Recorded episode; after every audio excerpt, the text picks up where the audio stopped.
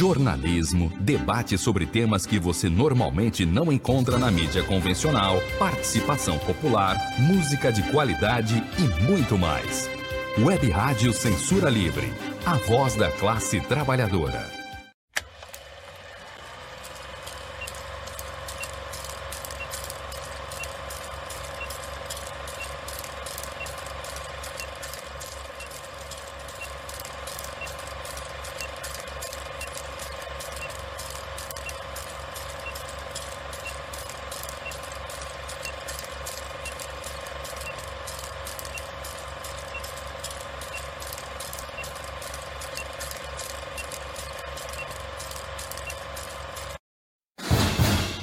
Cinema Livre. Tudo sobre o mundo da sétima arte. Apresentação: Wellington Macedo.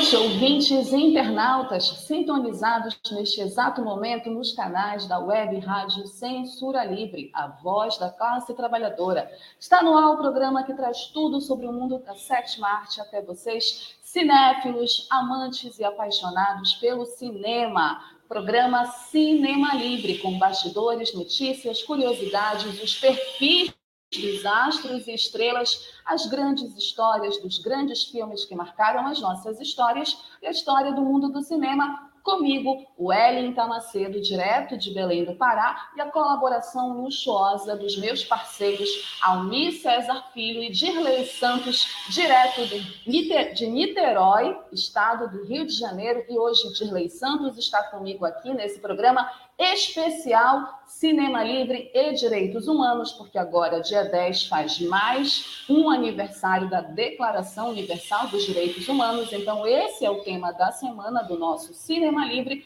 com o filme Papicha, uma produção franco-argelina de 2019, que daqui a pouco a gente vai falar sobre ela.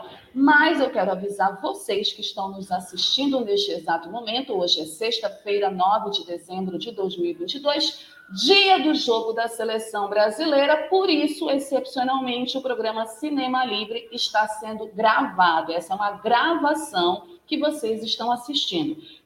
Então, deixem os comentários de vocês, porque nós não vamos ler os comentários ao vivo, mas eu quero saber a opinião de vocês sobre tudo o que a gente for falar aqui no programa de hoje. Espero que vocês estejam felizes com o resultado. Se não tiverem, quero dizer para vocês, não fiquem chateados, porque essa seleção que come carne, né, banhada a ouro, não as nossas lágrimas, certo? Então, vamos Vamos seguir aqui, ajeitem onde vocês estiverem, peguem a pipoca de vocês. O programa hoje está super especial. Como eu disse, o tema da semana é Direitos Humanos, filme Papicha, é um filme muito importante, daqui a pouco eu vou falar sobre ele, mas agora nós vamos começar o programa com o nosso habitual quadro de notícias, o curtas e as últimas notícias do mundo do cinema, e eu já trago uma notícia importantíssima para abrir curtas, uma denúncia né, sobre censura que, segundo ativistas palestinos, está sendo feito um boicote ao filme Farha, que está na plataforma da Netflix. Ativistas palestinos denunciam campanha de Israel contra filme da Netflix sobre a Nakba. Gente, a minha internet não está muito legal, então se travar, eu vou desligar a câmera para a gente poder continuar o programa da melhor forma possível e vocês conseguirem assistir e escutar tudo o que eu estiver falando, certo? Bom, então é isso. A nossa primeira notícia é uma notícia séria sobre censura, sobre campanha de boicote. E aí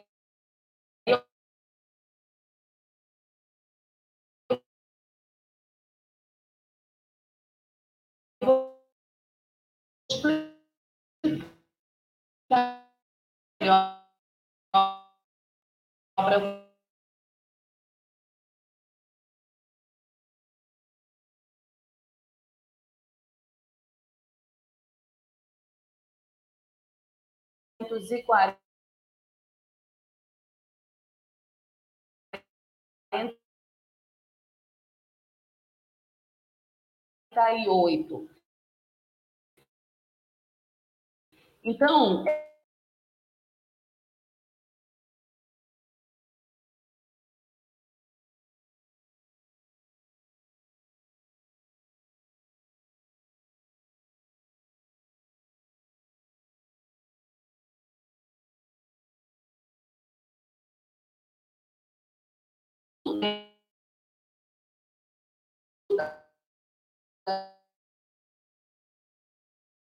que vem sofrendo desde a criação do Estado de Israel. Então, o que eu quero dizer em relação a essa notícia é que todo o apoio ao povo palestino, abaixo a repressão do governo israelita, né, principalmente dos sionistas, porque essa campanha é uma campanha sionista contra uma obra cinematográfica. Então, nenhuma forma de censura e de boicote a uma obra que retrata uma história real deve ser é, estimulada né, e deve ser apoiada. Ao contrário, nós temos que apoiar né, é, os palestinos e assistir esse filme. Então, vamos lá na Netflix e vamos assistir Farrar, vamos conhecer essa história. Abaixa a repressão, abaixa a censura e viva o Estado palestino e viva o povo palestino. Essa é a minha opinião e posição, e eu tenho certeza que Dirley Santos concorda comigo, mas deixem nos comentários de vocês o que, que vocês acham sobre isso. E vamos seguir com a nossa segunda notícia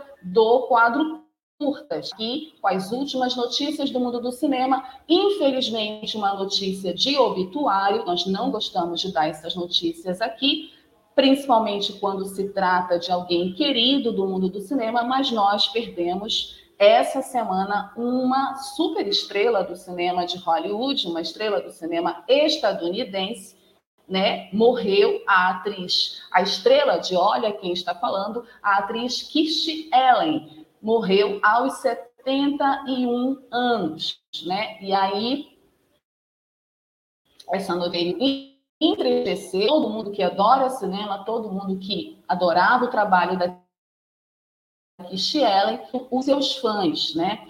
Ela descobriu recentemente um câncer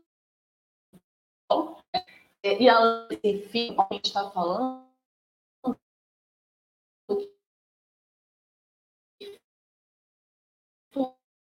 um sucesso. do olha aqui, olha quem acabou a levando a óbito. É, mais informações sobre o câncer, né, que a gente sabe que era no colo, é, não foram compartilhadas, não foram divulgadas pela família. E aí a notícia da morte dela, é o anúncio, foi exatamente assim, abre aspas para todos os nossos amigos ao redor do mundo, lá que a nossa incrível, corajosa e amada mãe faleceu após uma batalha contra o câncer recentemente descoberto. A Kirsten estava cercada por entes próximos e lutou com grande força, deixando-nos com a certeza da sua alegria de viver e qualquer que seja a aventura que está por vir. Icônica como ela foi nas telas, ela foi ainda mais maravilhosa como mãe e avó. Estamos gratos pela incrível equipe de médicos e enfermeiros do Mufti Cancer Center pelo cuidado e seus animais, é, sem mencionar a alegria por criar, foi inigualável e nos deixa inspirados para viver a vida ao máximo como ela fez. Agradecemos por seu amor e orações e pedimos que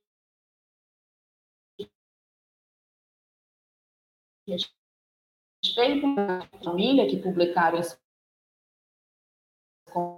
comunicado informando né, o falecimento da Kish Ellen.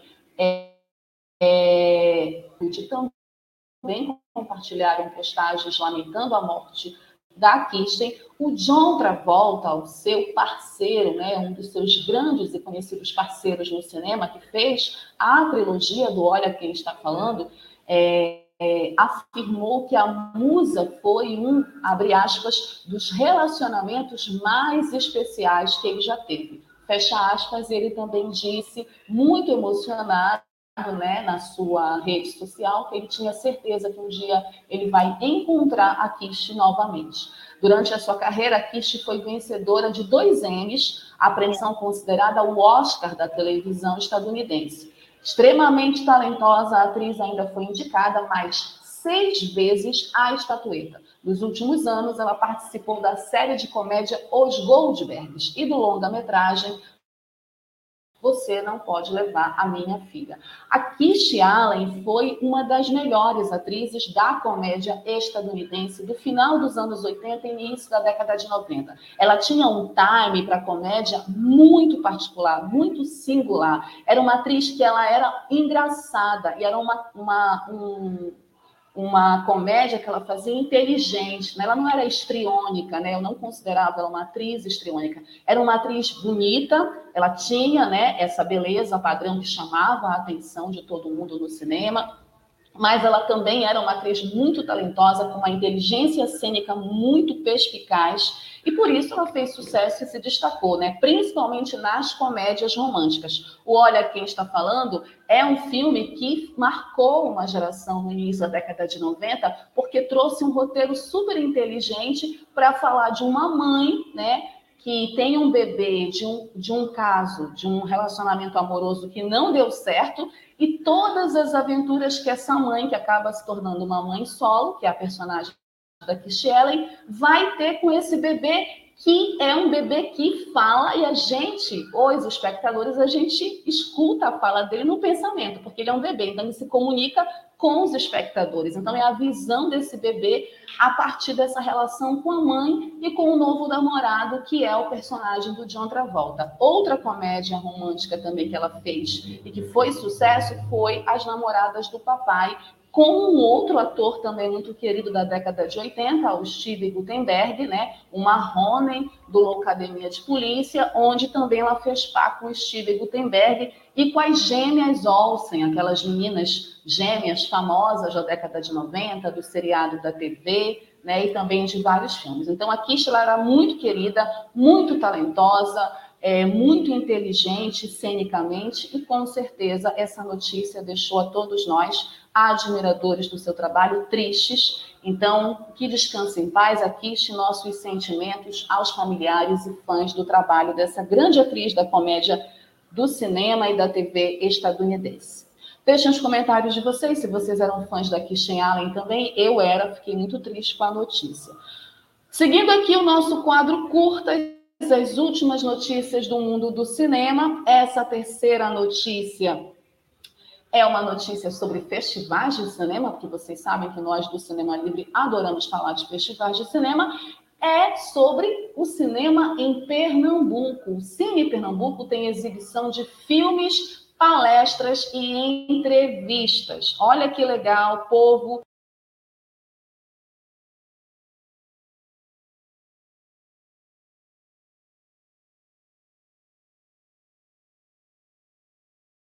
jornalismo, debate sobre temas que você normalmente não encontra na mídia convencional, participação popular, música de qualidade e muito mais. Web Rádio Censura Livre, a voz da classe trabalhadora. Para manter o projeto da Web Rádio Censura Livre de uma mídia alternativa, buscamos apoio financeiro mensal ou doações regulares dos ouvintes, de amigos e parceiros já que não recebemos recursos de grandes empresas, políticos ou partidos. Seja um apoiador regular e ouça o agradecimento no ar durante as edições dos nossos programas. Sua ajuda é muito importante para nós. Enviamos prestação de contas mensal aos nossos apoiadores. Temos uma vaquinha virtual permanente. Anote o endereço virtual apoia.se barra CL Web Rádio. apoia.se barra CL Web Rádio. Saiba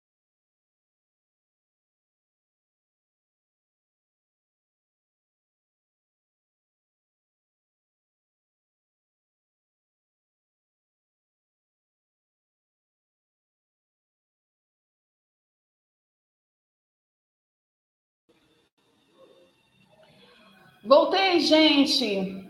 Dei uma queda, deu uma queda, mas eu voltei. Vamos continuar aqui o quadro curtas. Estava falando do Cine Pernambuco, certo? Que vai começar, na verdade, já começou esse super festival de cinema. Então, vocês, pernambucanos e pernambucanas, que estão nos assistindo agora, olha essa super programação.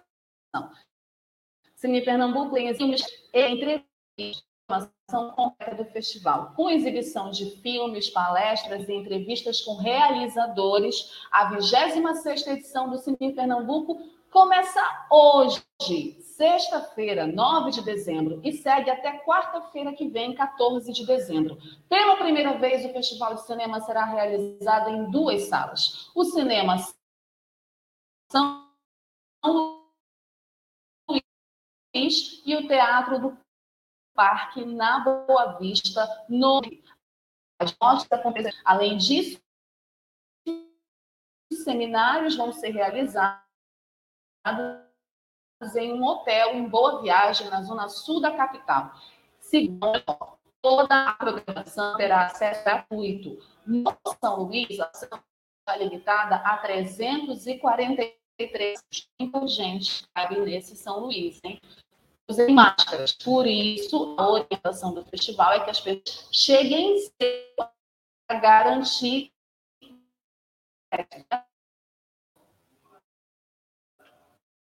o cineasta Sérgio Rezende, de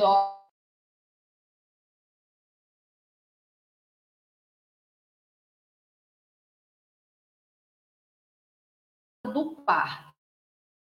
Na mesma noite, o filme Leila sempre diz de Sérgio Rezende também será exibido no Cine Pernambuco. Estou muito afim de assistir esse filme. Entre os filmes pernambucanos exibidos estão o documentário A Vida Secreta de Deli e os curtas Contos de Amor e Crime, Mormaço, Da Boca da Noite à Barra do Dia, Último Dia, Solum, A Raiz de Um e Fragmentos de Godiwana. Durante o festival não será exigido o uso de máscaras, mas olha, é recomendado o uso, tá? Em meio ao aumento de casos de Covid-19 no estado do Pernambuco e também em todo o Brasil, né? Porque está voltando essa onda, infelizmente, a organização do evento orientou, né? No entanto, as pessoas a se proteger contra as doenças virais. Como em edições anteriores, os filmes exibidos em Pernambuco contarão com legendas eletrônicas para contemplar o público com deficiência auditiva. No sábado, 10 de dezembro, vai rolar uma palestra com o economista Edmar Baixa, o ex-ministro da Educação Buarque, e também com o ex-governador do Rio Grande do Sul, Germano Rigoto, que vão falar sobre os cenários econômicos, políticos e sociais para 2023. O que será do Brasil? Boa pergunta. O que será do Brasil? Também gostaria de saber. Já no domingo, 11 de dezembro, o tema do seminário será Políticas Públicas para a Cultura e o Audiovisual. Ó, me interessa. Essa palestra, gente, acontece das 15 às 18 horas no BIT lá no Recife. E lá no site do festival tem toda a programação completa do Cine, Pernambuco, do Cine Pernambuco. Então, vocês fiquem ligados, tá? Fiquem sintonizados no Cine Pernambuco. Vocês que estão no, no Pernambuco, né, no estado de Pernambuco, estão em Recife, estão em Olinda, ali na região metropolitana, confiram, prestigiem esse super festival que chegou à sua 26 edição. Vou fechar a câmera aqui, né? Porque meu parceiro de Lei Santos disse que está travando para a gente continuar o programa da melhor forma possível. Vamos seguir aqui com o quadro curtas e as últimas notícias do mundo do cinema. Vamos lá para a nossa quarta notícia, que também fala de festival. E um festival aqui no meu estado, aqui no Pará, começou a oitava edição do FICA, o Festival Internacional de Cinema do Caeté, né? Com informações é, hoje sou a oitava edição do festival que leva Caeté para o mundo. Exibições de filmes serão feitas em Belém, Bragança e na cidade do Porto, em Portugal. Eu já falei do FICA aqui para vocês no Cinema Livre, eu já participei do FICA e essa oitava edição ela é muito especial, porque pela oitava vez o Festival Internacional de Cinema do Caeté FICA trará a oportunidade para os públicos de Belém, Bragança e da cidade do Porto, em Portugal, assistirem filmes com temáticas sobre a Amazônia por quem vive a região. O festival terá sessões, né? Teve sessões ontem, o festival, na verdade, começou ontem, no feriado, 8 de dezembro, é, e vai até amanhã, na verdade, no dia 10, essas sessões vão acontecer aqui em Belém, no nosso cinema mais charmoso da cidade, que é o Cine Líbero Luchardo vai acontecer lá e também nos campi da Universidade Federal do Pará, a UFPA, e do Instituto Federal do Pará, o IFPA, ambos em Bragança, e na livraria Gato Vadio, na cidade do Porto, em Portugal.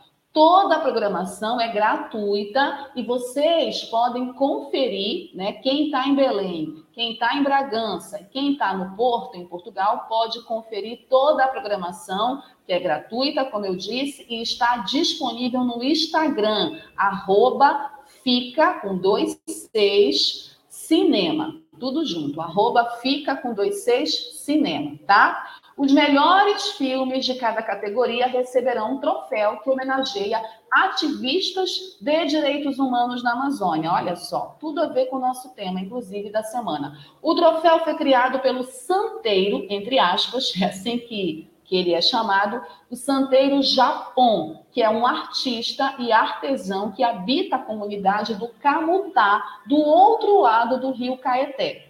A cerimônia oficial de abertura foi realizada ontem no Liceu de Bragança, com palestra da professora, doutora e crítica de cinema Luzia Miranda Álvares, muito fofa, Luzia. E hoje, na verdade, né, e, é, na verdade, no dia 8, às 16h30, essa abertura que foi ontem, né, tá errado aqui, mas foi ontem essa abertura, ela teve transmissão simultânea no Cine Líbero Luchardo, aqui em Belém. Segundo né, o organizador do festival, o Francisco Veil, um beijo para o Francisco, a gente chega na oitava edição muito maduro, o festival se consolida no passo a passo dele. Começou em 2014, estamos em 2022, é uma estrada bonita que o festival tem construído. Chegamos maduros, é, mais organizados, mais sistematizados, mais profissionalizados e afirmando cada vez mais a lógica que permeia o festival, que é inclusivo, social, que tem uma pegada cineclubista, é um festival itinerante, descentralizado. Ele prima pela dialógica, ele tem uma culminância nos dias 8, 9 e 10 de dezembro, mas acontece o ano todo. Quem enfatizou isso, como eu falei, foi o idealizador do festival, um dos organizadores, o meu amigo Francisco Veil, Vida longa ao FICA, obviamente que eu vou estar assistindo os filmes nesse final de semana do FICA, que eu estou aqui em Belém, não consegui ir para Bragança, vou lá prestigiar esse festival, que já é um dos festivais mais importantes de cinema da Amazônia e chega à sua oitava edição. E a gente tem muito orgulho de falar dele aqui no Cinema Livre, certo? Vocês que estão na Amazônia, deixem os comentários de vocês também sobre o FICA, sobre esse festival. Se vocês conhecem, se vocês não conhecem, quem está em Belém, aproveita a programação lá no Cine Líbero Luchardo. Vamos lá para a nossa continuar o nosso quadro curtas e vamos para a nossa última notícia, porque também é sobre festival. E olha essa notícia para todos os realizadores do país: estão abertas as inscrições para o 22 Grande Prêmio do Cinema Brasileiro. Olha só. Pois é, com informações do portal de notícias Tela Viva, o Grande Prêmio do Cinema Brasileiro abre inscrições para 2023. Foram abertas as inscrições para a 22ª edição do Grande Prêmio do Cinema Brasileiro, que é a maior premiação do audiovisual nacional. E acontecia tradicionalmente no Rio de Janeiro, tornou-se itinerante em 2019, foi realizada uma edição em São Paulo em 2020 e ano passado e voltou ao Rio de Janeiro em 2022. O festival, né, o Grande Prêmio do Cinema Brasileiro, na verdade, ele é promovido pela Academia Brasileira de Cinema e Artes Audiovisuais. O Grande Prêmio de 2023 terá local e data da festa anunciados em breve. Onde será? Será que vai ser ainda no Rio? Será que vai voltar para São Paulo?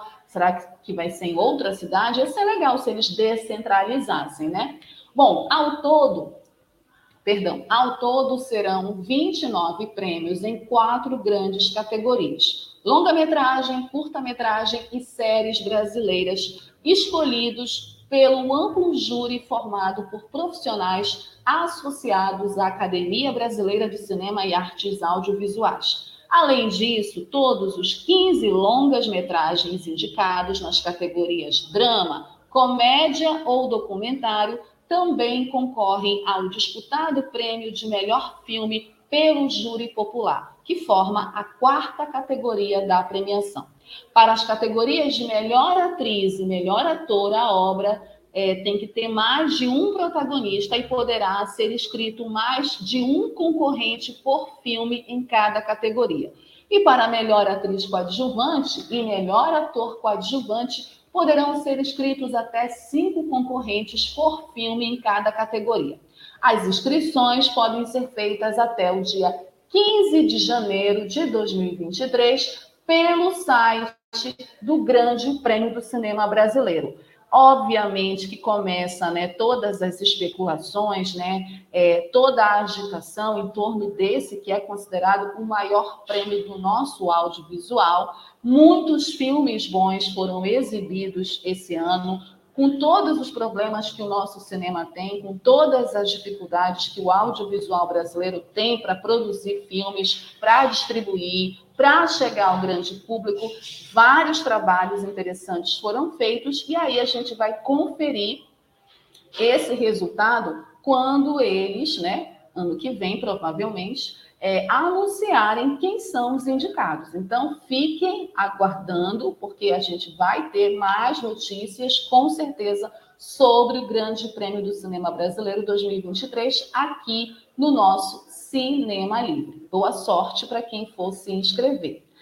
Bom, com essa notícia, nós encerramos o quadro Curtas com as últimas notícias do mundo do cinema. Vamos chamar mais um, um, um intervalo, né? Para entrar na nossa campanha da Web Rádio e a gente volta daqui a pouco para falar do tema da semana Cinema Livre e Direitos Humanos com o filme Papicha.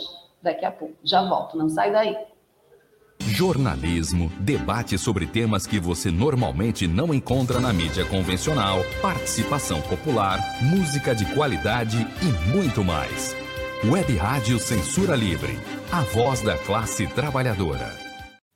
Para manter o projeto da Web Rádio Censura Livre de uma mídia alternativa, buscamos apoio financeiro mensal ou doações regulares dos ouvintes, de amigos e parceiros já que não recebemos recursos de grandes empresas, políticos ou partidos. Seja um apoiador regular e ouça o agradecimento no ar durante as edições dos nossos programas. Sua ajuda é muito importante para nós.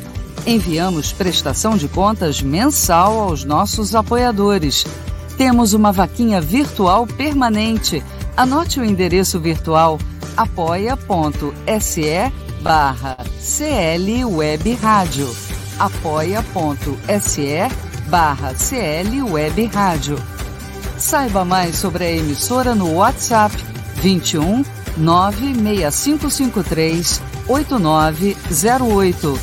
Web Rádio Censura Livre, a voz da classe trabalhadora. Acompanhe a programação.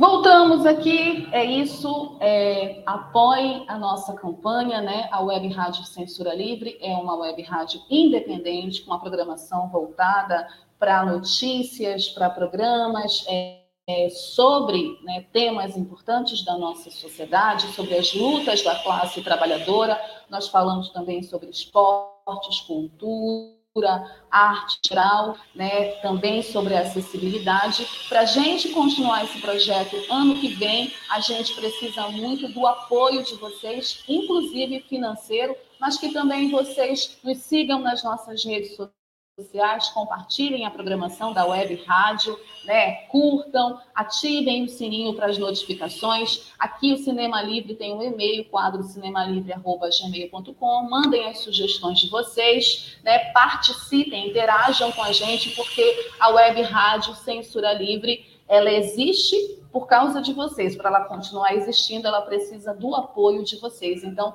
participem. O Dirley está colocando aí também, daqui a pouco vai colocar é, a nossa chave Pix para vocês mandarem as doações, né? E vocês também podem ter o nome de vocês lidos aqui por mim, né? Essa semana eu vou fazer de novo, esqueci semana que vem, mas essa semana eu vou ler o nome dos nossos apoiadores e mandar abraços e beijos, certo? Está aí passando a, a chave, né, com, é, com o número da conta para as contribuições e também o nosso Pix. Faça um Pix para a Web Rádio Censura Livre, a voz da classe trabalhadora, e apoie um projeto de web rádio, de web rádio independente voltado para notícias e para as lutas da classe trabalhadora e para discussões de temas importantes que interessam a todos nós. Vamos continuar aqui com o nosso segundo bloco, porque agora a gente vai falar do tema da semana, né? Essa semana que já está se aproximando do final do ano, mês de dezembro, temos datas importantes para lembrar, para comemorar. E agora, dia 10, vai fazer mais um ano né, da Declaração Universal dos Direitos Humanos, né? Essa declaração construída pela Organização das Nações Unidas das Nações Unidas, a ONU, que discute né, é, a necessidade é, desse debate tão importante para a sociedade, que é o debate dos direitos humanos, do direito do homem, do direito da, dos seres humanos no geral, a nível internacional. É uma declaração muito importante, né, que versa sobre o direito à vida, o direito às liberdades né, individuais e coletivas, o direito à assistência, o direito à saúde, o direito à educação. Então, direitos humanos é um tema muito abrangente, né? E, infelizmente, é, nos últimos anos, né, nos últimos períodos da história, é, vem tendo várias distorções em relação a isso, em relação a esse debate, em relação a essa temática, muitos ativistas dos direitos humanos sendo atacados, muitas violações dos direitos humanos, dos direitos humanos sendo é, praticada por governos de diversos países. Né? Nós estamos agora numa Copa do Mundo, num país que oficialmente viola os direitos humanos, sobretudo da população LGBTIQA+, né? Então, a gente está vendo denúncias na Copa, né, manifestações de apoio e solidariedade. Também estamos assistindo denúncias, principalmente nas redes sociais, denúncias de torcedores e torcedoras de outros países podem fazer isso no Catar, gente sendo presa, né? Enfim, muitas coisas erradas estão acontecendo nessa Copa do Mundo que a Globo não mostra e que a gente não vê, né? Num país que é conhecido por violar direitos humanos. Então, por conta de todos esses acontecimentos, esse contexto político e social que nós estamos vivendo, de Copa, não é verdade que futebol e política se separam, futebol e política estão ligados, estão intrinsecamente ligados. Então, aproveitando esse contexto de futebol e o contexto político que nós estamos vivendo, o tema dessa sexta-feira no programa Cinema Livre é direitos humanos, até por conta do aniversário da Declaração Universal dos Direitos Humanos, agora dia 10. Então, o filme que nós vamos falar hoje é um filme extremamente feito no cinema, é, tem uma relevância artística importante nessa temática dos direitos humanos. Estou falando de Papicha, ou Papicha, né? Papicha é um filme é, de drama coproduzido internacionalmente em 2019, dirigido pela Monia Medu, né? É um filme de produção franco-argelina, uma produção da França e da Argélia, dirigido pela Monia Medur, que é também a co-roteirista, né, do filme. é, em grande parte, um retrato autobiográfico das experiências que a Monia viveu antes do exílio. E é considerado, gente, esse filme um símbolo de resistência contra a imposição do véu negro, né, do véu escuro, preto, ambientado na chamada, eu não gosto muito desse termo que tá, tá na chamada década negra da Guerra Civil Argelina, no início da década de 90, né, nos anos de 1990. É, Papicha foi exibido na sessão Um Certo Olhar do Festival de Cannes, que é uma sessão muito especial dentro do Festival de Cannes, que revela filmes muito importantes para o mundo. É, ele foi exibido nessa sessão em 2019. Ele foi selecionado como a entrada arge argelina para melhor filme internacional no Oscar.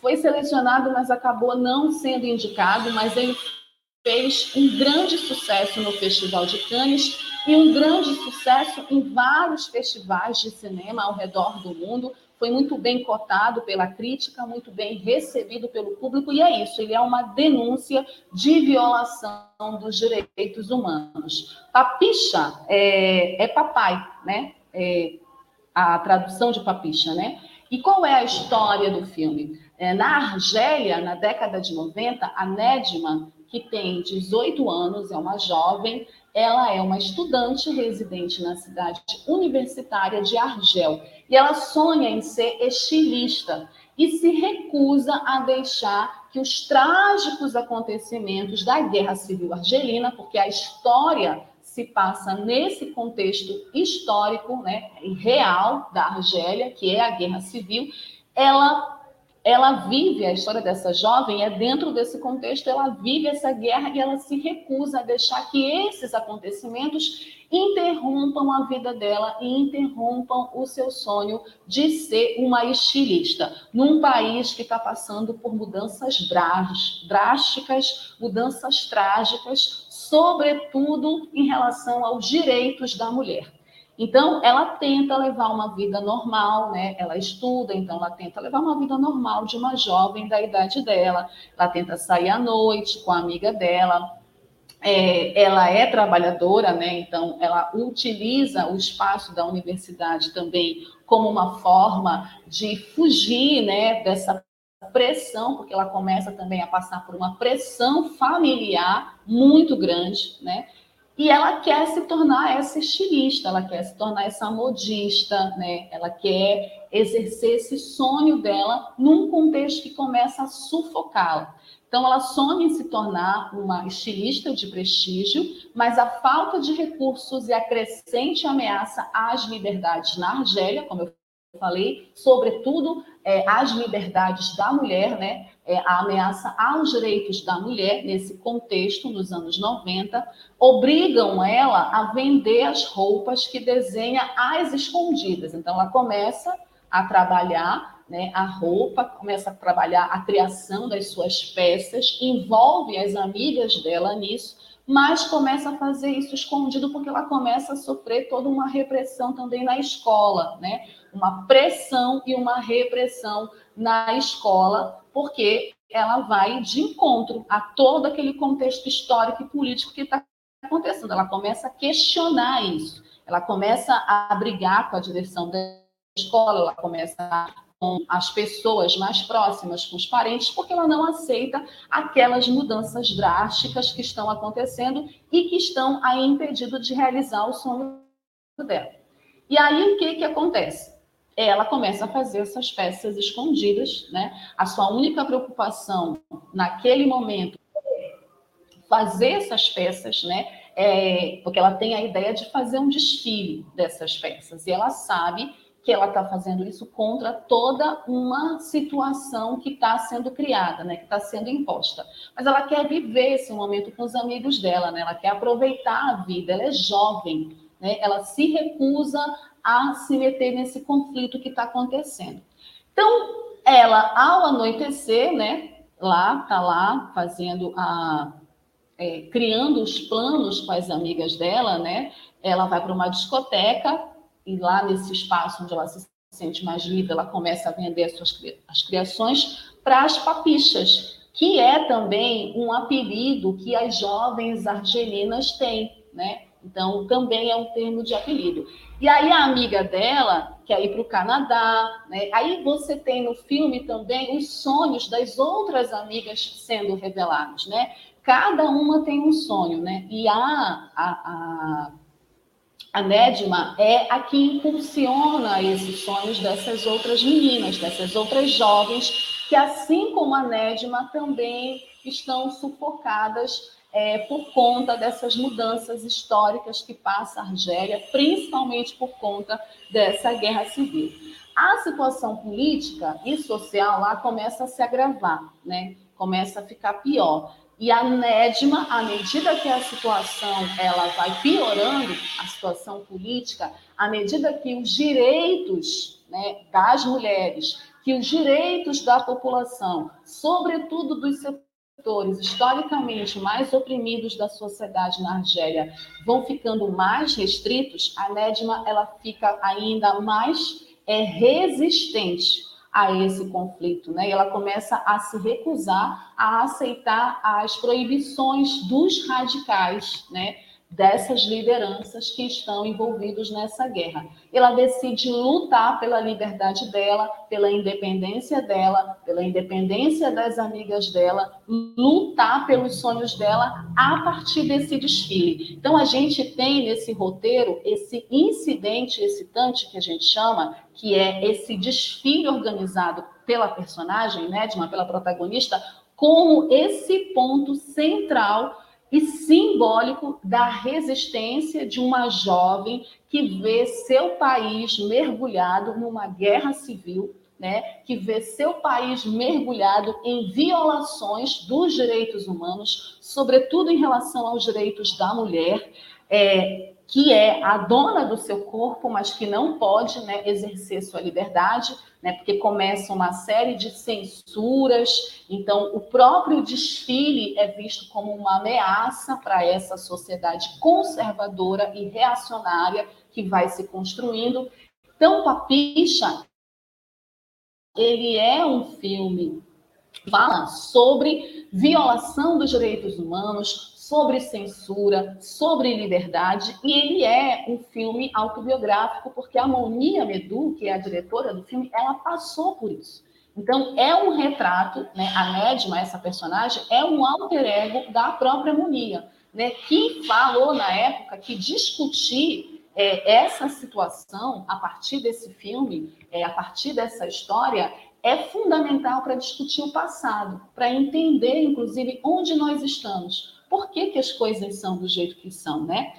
É, Papicha foi o primeiro longa de ficção da Amonia Medu, né? Chegou no Brasil e fez a sua estreia no Festival de Cannes e foi muito bem recebido pela crítica, porque ele é um filme que, mesmo agora, em 2022, ele tem tudo a ver com esse contexto é, de repressão, de censura à liberdade. Olha o que acontece no Irã hoje. Né? Papicha é um filme que está muito relacionado a essa situação da violação dos direitos da mulher em países como o Irã, em países como o Catar, o país que cedia a Copa do Mundo e que persegue a comunidade LGBTI que é a mais em pleno século XXI. E que, inclusive, as pessoas que moram lá, que estão lá, são proibidas de fazer essa denúncia, são cerceadas, têm o seu direito e a liberdade cerceados. Então, esse filme, ele tem muito a ver com a nossa realidade, tem muito a ver com a atualidade. Para vocês terem uma ideia, é, a própria diretora viveu esse processo na juventude. Por isso que eu digo que a personagem do Papicha é um alter ego da Monia Medu, né? Ela viveu a Guerra Civil Argelina quando ela era jovem, que foi esse longo conflito armado entre o governo e diferentes grupos rebeldes islâmicos que começou exatamente em 1900 1991. Gente, nesse momento, lá na África, na República do Congo, nós estamos também vivendo um conflito de grupos rebeldes com o governo. Mais de 200 pessoas, e essa é uma denúncia que não aparece na grande mídia, mais de 200 pessoas já foram assassinadas nessa guerra civil que ocorre nesse exato momento, enquanto eu estou apresentando o Cinema Livre, lá na República do Congo. Então, esse filme Papicha, como eu disse, ele está ligado à nossa realidade política, a essa geopolítica que é feita né, em alguns países, sobretudo no Oriente, né, nos países árabes, de cerceamento da liberdade, de violação dos direitos humanos, sobretudo a grupos considerados minoritários, a grupos historicamente oprimidos, como é, é, as mulheres, como são as mulheres, como são os negros, como a comunidade LGBTI. Então, é um filme muito atual, tá? Ele está no Telecine, para quem quiser alugar, ele está na plataforma do Telecine. Outras informações e curiosidades, é, o elenco principal, a principal atriz, ela inclusive ganhou o prêmio de atriz de revelação, a Lina Coubri, que faz a, a Nedma Papicha, né? Tem as outras atrizes, as amigas dela, é, ele foi o vencedor do César Awards, que é considerado o Oscar do cinema francês, em 2019, na categoria Melhor Estreia. E a Lina, como eu falei, ganhou o César por Melhor Revelação, Melhor Nova Atriz, que é o que eles chamam lá.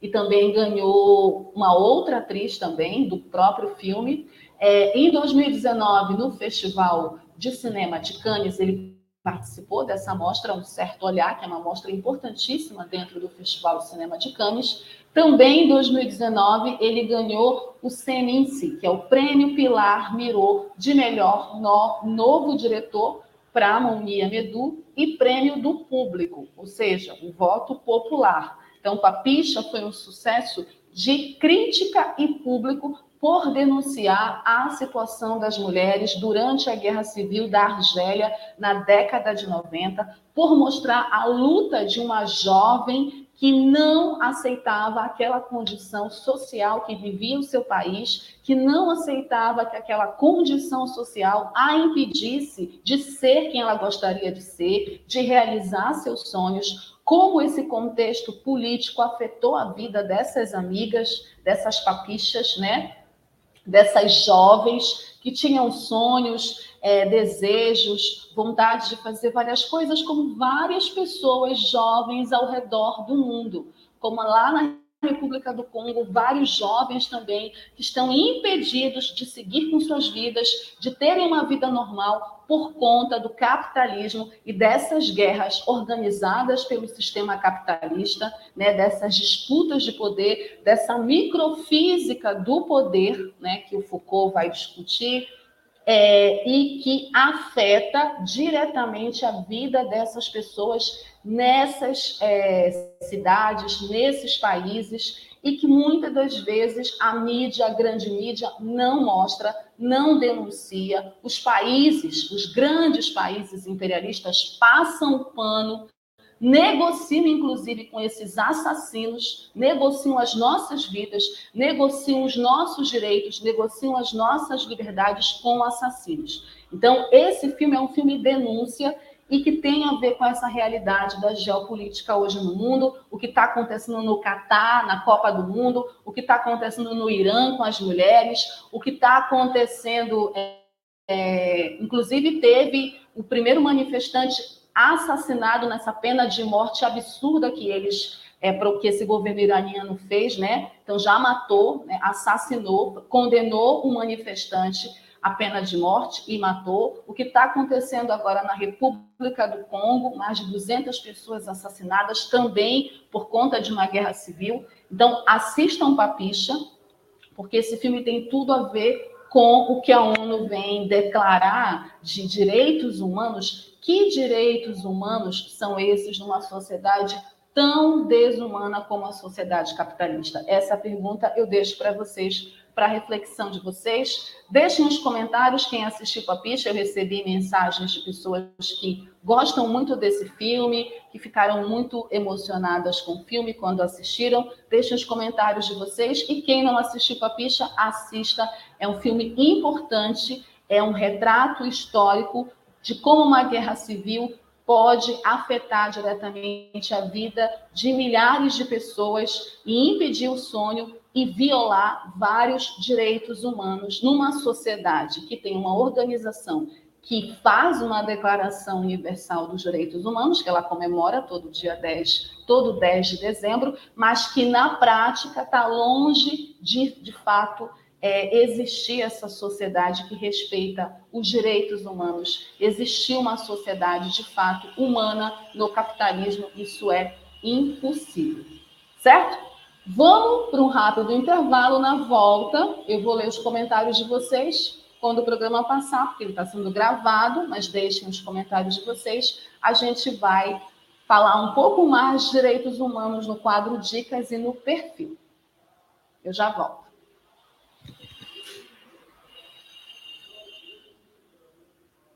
Jornalismo, debate sobre temas que você normalmente não encontra na mídia convencional, participação popular, música de qualidade e muito mais.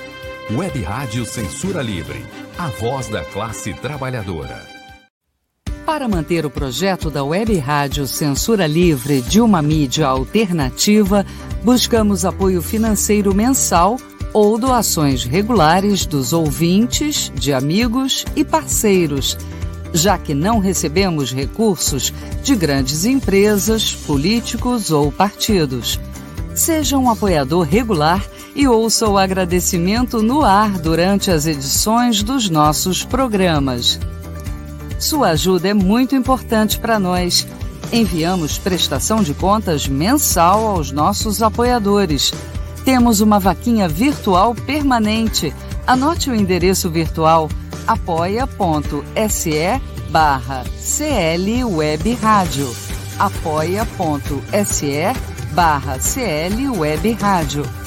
Saiba mais sobre a emissora no WhatsApp 21 96553 8908.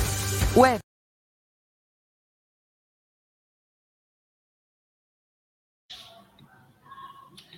Web Rádio Censura Livre, a voz da classe trabalhadora. Voltamos. Quero lembrar quem estiver assistindo agora que essa edição especial do Cinema Livre apresentada nessa noite de sexta-feira, 9 de dezembro de 2022, é uma edição gravada, porque estamos em Copa do Mundo, né? Então, nesse momento, já sabemos o resultado do jogo do Brasil Espero que vocês estejam bem com esse resultado, porque nada vale, nada vale. É, é, desculpa, que entrou uma pessoa aqui. Nada vale é, as nossas lágrimas, muito menos um jogo de futebol, certo? Mas, por conta do jogo da Copa do Mundo, a edição está sendo gravada, então deixem os comentários de vocês, porque mais tarde eu vou assistir esse programa junto com vocês e quero ler os comentários de vocês sobre esse programa especial Direitos Humanos, né, com o filme Papicha. E agora a gente vai dar prosseguimento, por isso o Dirley não vai entrar né, para ler os comentários, mas depois eu vou ler, então deixem os comentários de vocês. A gente vai seguir agora no nosso último bloco com o nosso quadro Dicas que vai seguir falando sobre esse tema dos direitos humanos, um tema muito importante, né?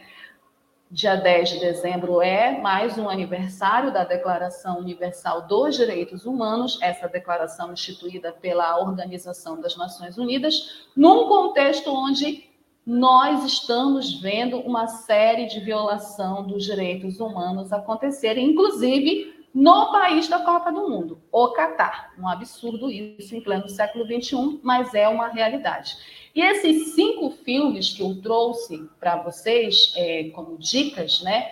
Eles são filmes que discutem a temática dos direitos humanos, alguns vão discutir sobre a violação desses direitos e também vão discutir é, a resistência, a luta para que esses direitos sejam respeitados, para que se garanta o acesso a esses direitos. Então a gente vai começar com o primeiro filme, que é um filme que particularmente eu gosto muito, porque toca num tema muito sensível para mim, que é a questão da maternidade. É um filme argentino maravilhoso chamado Leonera. É um filme de 2008, dirigido pelo Pablo Trapeiro. O Pablo Trapeiro é um dos melhores cineastas da Argentina, né? É um cara super inteligente, novo, com filmes muito bacanas, assim, que discutem a temática social e também discute direitos humanos. Ele é o diretor do Abutres, o filme que passou aqui no Brasil com Ricardo Darim e com essa moça aí, essa atriz maravilhosa que é a Martina Guzmán, que é companheira dele na vida real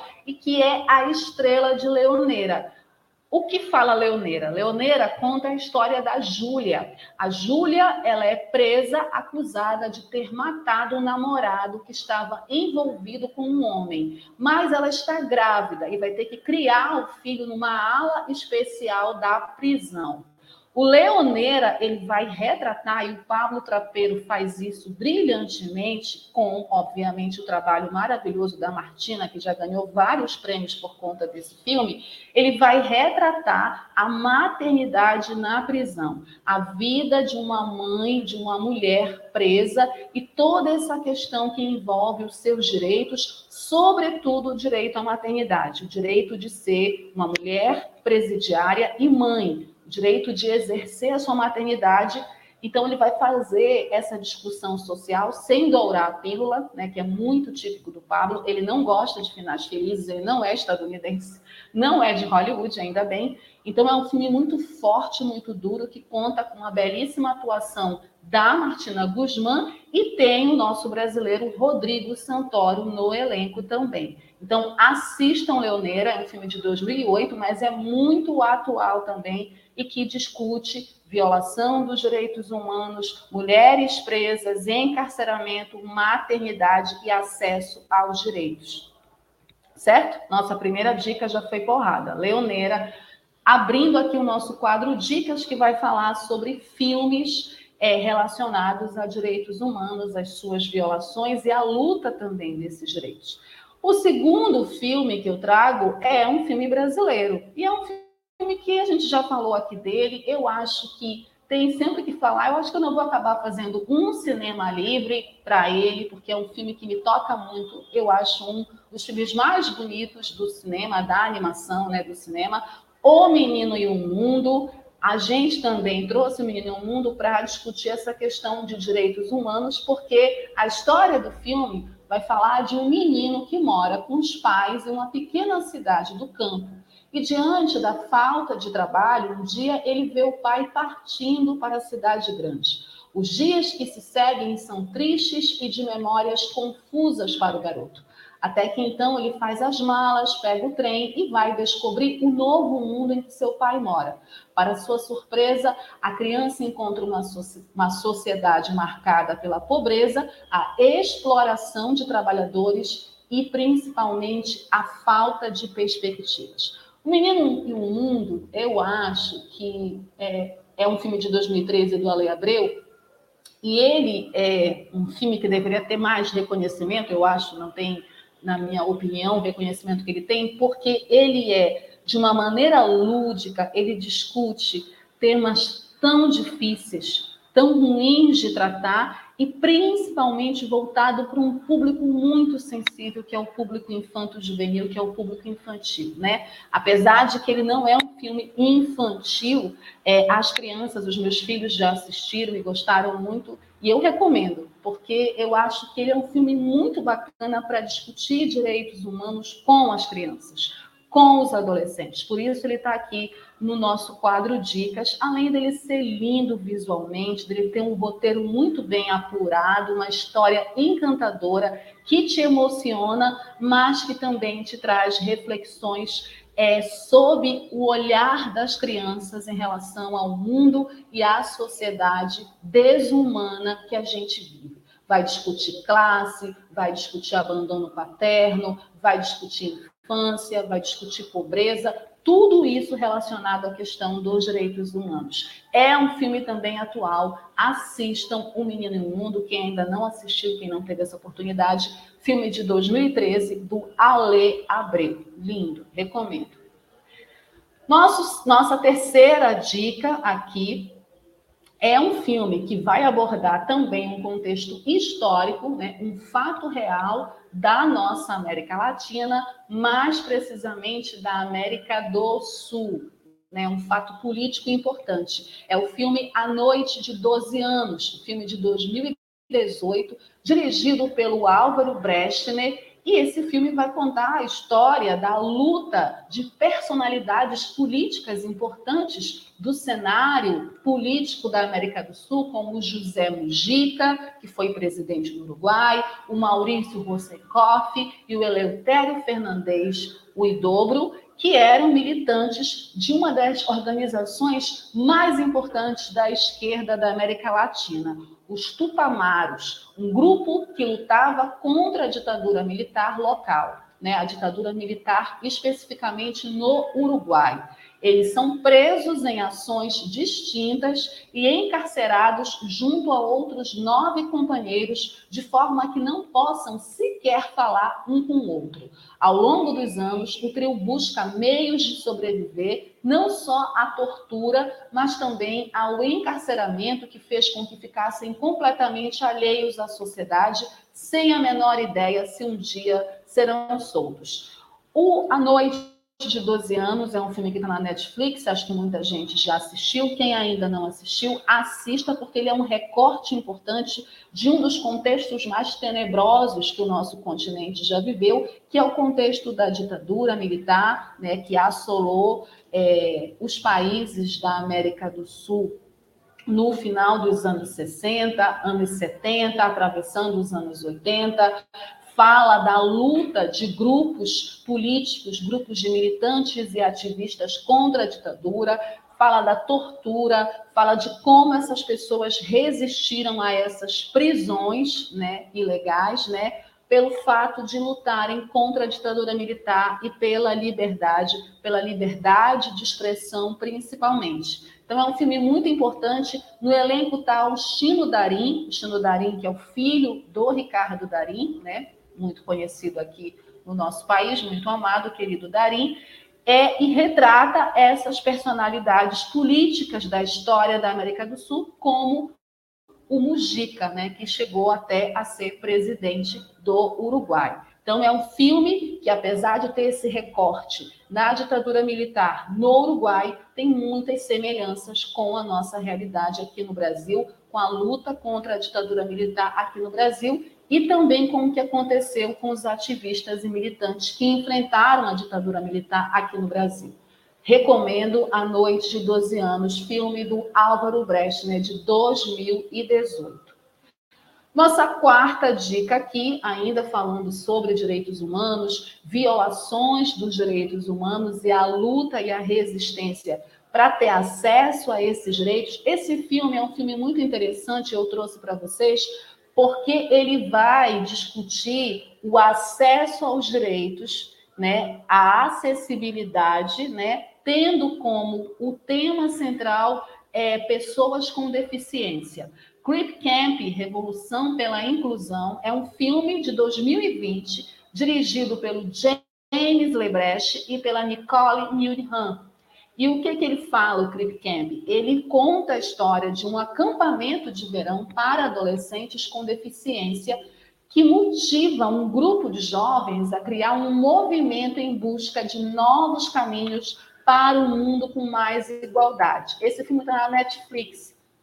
E ele é um filme que vai falar de capacitismo, de inclusão, de acesso a direitos, né? De como é a visão da nossa sociedade em relação às pessoas com deficiência, como a gente ainda tem esse olhar capacitista preconceituoso, equivocado em relação às pessoas com deficiência, é, e como esse grupo de jovens vai mobilizar todo um movimento para fazer essa discussão, né, para trazer à tona esse debate tão importante para a nossa sociedade, um direito humano, né? o acesso a todas as pessoas, inclusive as pessoas com deficiência, né? a, a inclusão que a sociedade capitalista tanto fala, mas que pouco pratica. Né? Então, essa questão da inclusão é um dos temas desse filme que está diretamente ligado a direitos humanos. Eu ainda não assisti o filme, assisti o trailer, gostei muito e está na Netflix para gente assistir.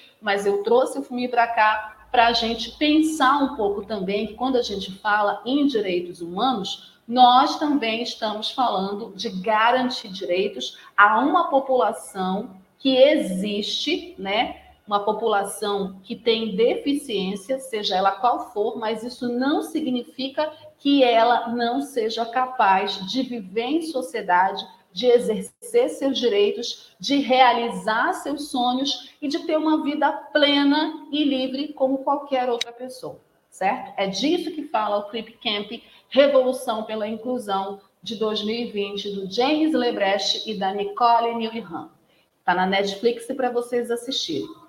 E o nosso último filme aqui do quadro dicas, ele passou recentemente na TV, né, é, na Rede Globo, agora no final de novembro, pelo Novembro Negro, pelo mês da Consciência Negra. É um filme que eu assisti na semana passada, eu não assisti na TV, não tinha assistido ainda. Muito interessante. Inclusive, o diretor desse filme será daqui a pouco falado no nosso perfil. É Os Nove de Mangrove. Também é um filme de 2020, do Steve McQueen, e ele também é o recorte de uma história real. Os Nove de Mangrove, ele é um filme que é um drama histórico de 2020, né? E ele vai falar sobre é, negros que vivem num bairro que é Notting Hill, um bairro na década de 60, no auge da luta dos negros por direitos civis, sobretudo nos Estados Unidos, ele vai falar dessa comunidade negra que vive nesse bairro e que é constantemente atacada pela polícia, sobretudo quando se é construído nesse bairro um restaurante, né? É, essa história se passa em cima de um personagem que é o Frank Ciclo, que é um imigrante trinitário de Trinidad e Tobago, né? Que abre um novo restaurante o Mangrove, por isso que o nome do filme é Os Nove de Mangrove. E ele abre nesse bairro, Notting Hill, lá no final dos anos 60. É, Notting Hill, que vocês conhecem do filme da Julia Roberts, do Hugh Grant, ele é originalmente um bairro de imigrantes caribenhos. Minha família é do Caribe também, né? Por isso que também eu me identifiquei muito quando eu assisti esse filme. E na noite de estreia do restaurante, o policial Frank Pulley observa e comenta com outro colega é, que os negros devem ser mantidos em seus lugares. O filme vai discutir basicamente a questão racial, né? o racismo e a violência policial dessa, desse Estado racista que a gente vive, da sociedade racista, e ele vai retratar a luta dessa comunidade negra para manter o restaurante como um símbolo de unidade, né? E todo o preconceito da sociedade e das instituições burguesas, principalmente da instituição policial. Então é um filme muito interessante é, que retrata cenas é, de tribunal, porque essa luta acaba ganhando uma visibilidade na mídia, eles acabam indo para o tribunal. Então, ele retrata o recorte histórico da luta das comunidades negras, né, da comunidade negra em específico no Reino Unido, na Inglaterra, nesse bairro Notting Hill, lutando pelo direito de existir, lutando pelo direito de ter um restaurante, de ser respeitado, de não ter batidas policiais violentas, de não ser tratado como bandido, né, como marginal, que era a forma como os policiais racistas tratavam é, o dono do restaurante e todos aqueles pelo simples fato de serem imigrantes, de serem negros, né, de terem outra cultura diferente da cultura daquele lugar. Então é um filme muito é, atual, tem muito a ver comigo esse contexto, né? E tem diretamente é, ligação com esse debate todo dos direitos humanos. Os Nove de Mangrove, 2020 do Steve McQueen está na Prime, tá? Quem ainda não assistiu, perdeu o filme na Globo, pode assistir no Prime, que está lá o filme.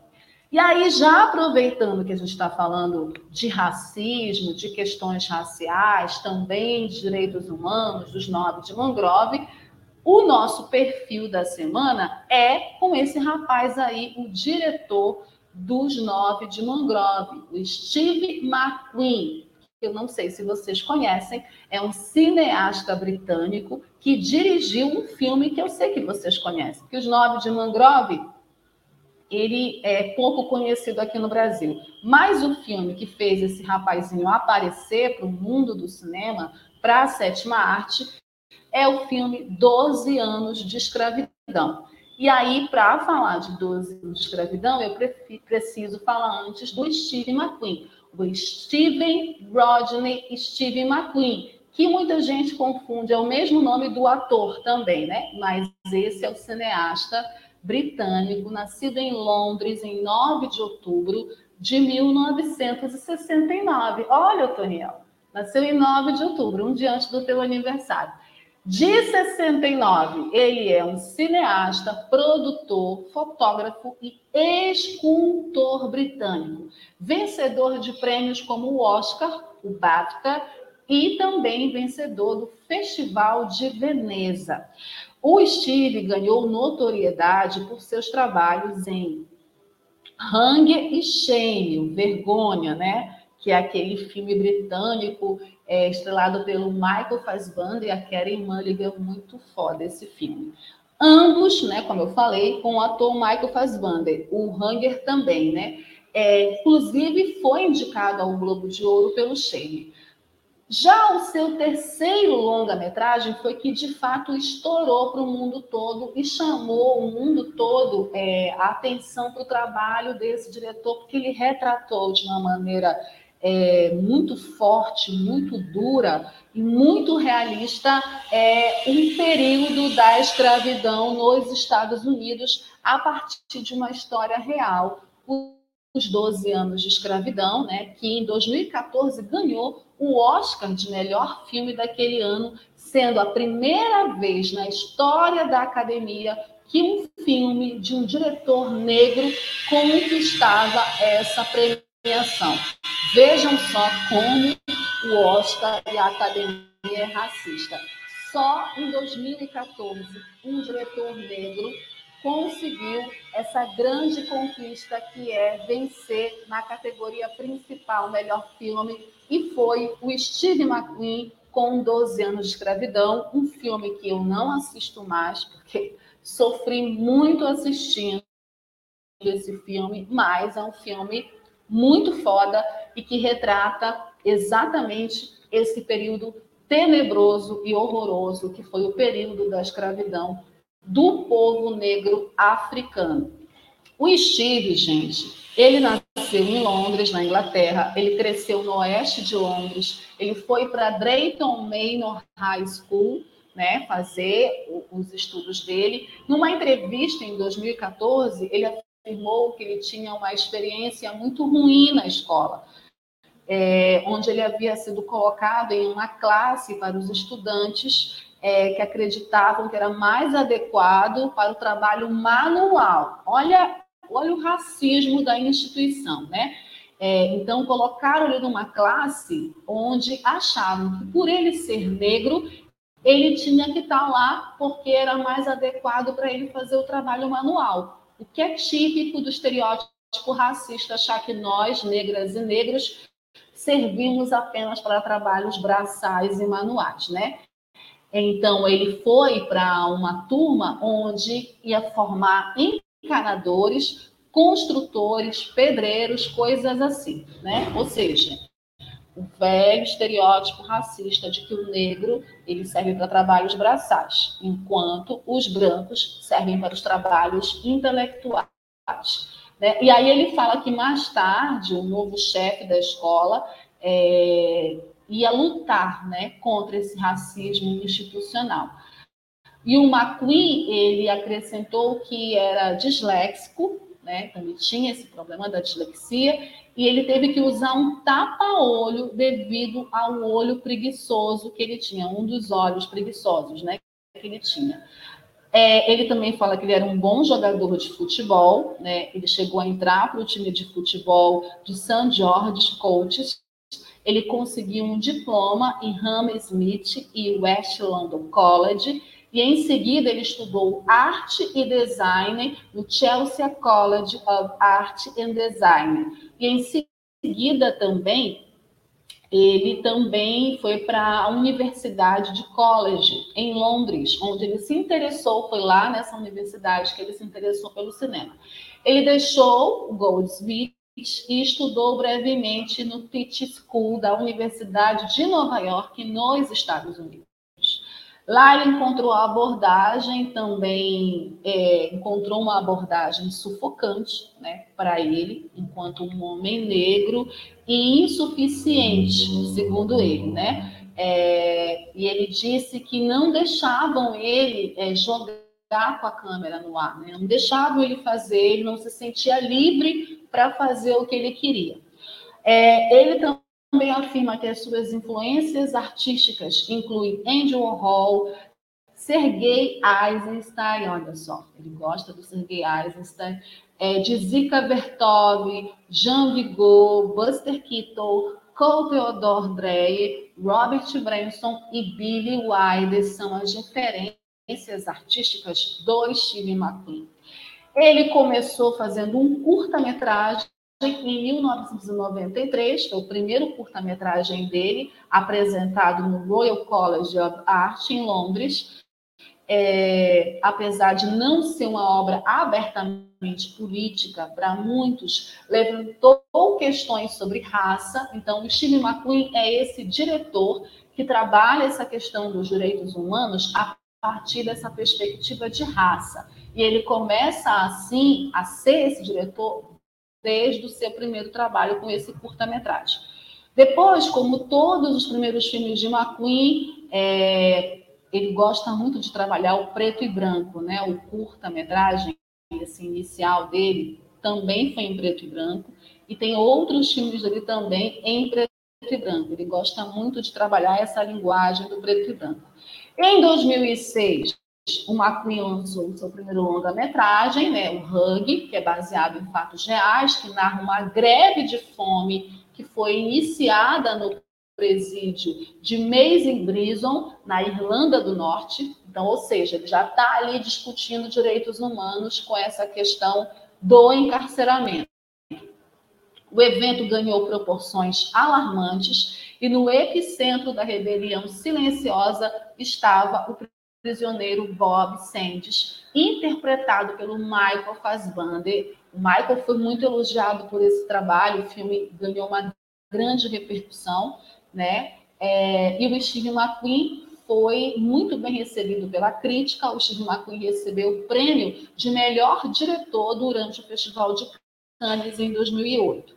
Aí, em 2011, ele fez o segundo longa-metragem dele, o Shane, também protagonizado pelo Michael Fassbander. Ele é muito amigo do Fassbander. O Fassbander está no 12 anos de escravidão, né? E nesse filme também tinha Karen Mulligan, que conta a história do Brandon, interpretado pelo Fassbander, que interpreta um viciado em sexo que recebe a visita da irmã Assis. Esse filme também causou um furor, né? Ele foi indicado ao BAFTA de melhor filme, também ao Globo Globo de Ouro na categoria de melhor ator filme dramático para o Michael Fassbender. E aí, em 2013, chega o grande filme até hoje da carreira do Steve McQueen, que é o 12 anos de escravidão, que é considerada a grande virada na carreira dele, né? Conta a história de um negro livre que acaba sendo sequestrado e escravizado. Estreou no Festival de Veneza de 2013 onde foi ovacionado de pé. O filme foi muito bem recebido pela crítica e premiado em diversas premiações e também lançou a carreira da Lupita Nyong'o. Né? A Lupita estreia no cinema com esse filme e ela já de cara ganha o Oscar de melhor atriz coadjuvante pelo grande trabalho completamente visceral, né? é, que ela faz no filme, né? É, o filme foi premiado com o Globo de Ouro de melhor filme dramático e em 2 de março de 2014 foi o vencedor de três horas, incluindo o melhor filme, sendo o grande destaque da noite, tendo vencido também melhor atriz coadjuvante, como eu falei para Lupita, e melhor roteiro adaptado para o John Ridley. Então, a gente tem é, esses filmes, além dos nove de Mangrove, os nove de Mangrove faz parte de uma série né, chamada Small X, né? São várias temáticas que o, o Steven McQueen ele quer retratar a partir dessa da questão racial, né? Mas é, ele sempre né, é, discutiu isso desde o seu primeiro trabalho como diretor. Então, o Steve McQueen ele pode ser considerado esse cineasta que tem, assim como outros, a temática dos direitos humanos, da violação desses direitos e a escravidão toda é um, um retrato disso, né? É uma realidade disso, né? O 12 anos de escravidão vai retratar toda a violação que esse homem negro livre é, sofre ao ser sequestrado e tratado como escravo em uma outra região, em uma outra cidade dos Estados Unidos. É, o Steve McQueen é escultor, é diretor, né? é fotógrafo, é, tem vários curtas-metragens e tem esses longas-metragens, Nove de Mangrove, é, e é um dos cineastas negros hoje mais respeitados é, no cinema a nível mundial. Por isso, é o nosso homenageado dessa semana, que discutiu direitos humanos aqui com o filme Papicha, aqui no nosso perfil. Steve McQueen, assistam os filmes dele, que é um diretor é, que, diferente, inclusive, do Spike Lee, ele tem uma outra forma é, de abordar essas temáticas, né? uma forma que eu gosto muito também, particularmente, porque as pessoas acham que todos os cineastas negros são iguais, não são. Então, ele tem uma outra forma muito perspicaz, muito inteligente de abordar. Eu gosto muito, sobretudo, dos planos, né, da forma dele utilizar a câmera, das experimentações que ele faz nos seus filmes. Eu, particularmente, gosto muito.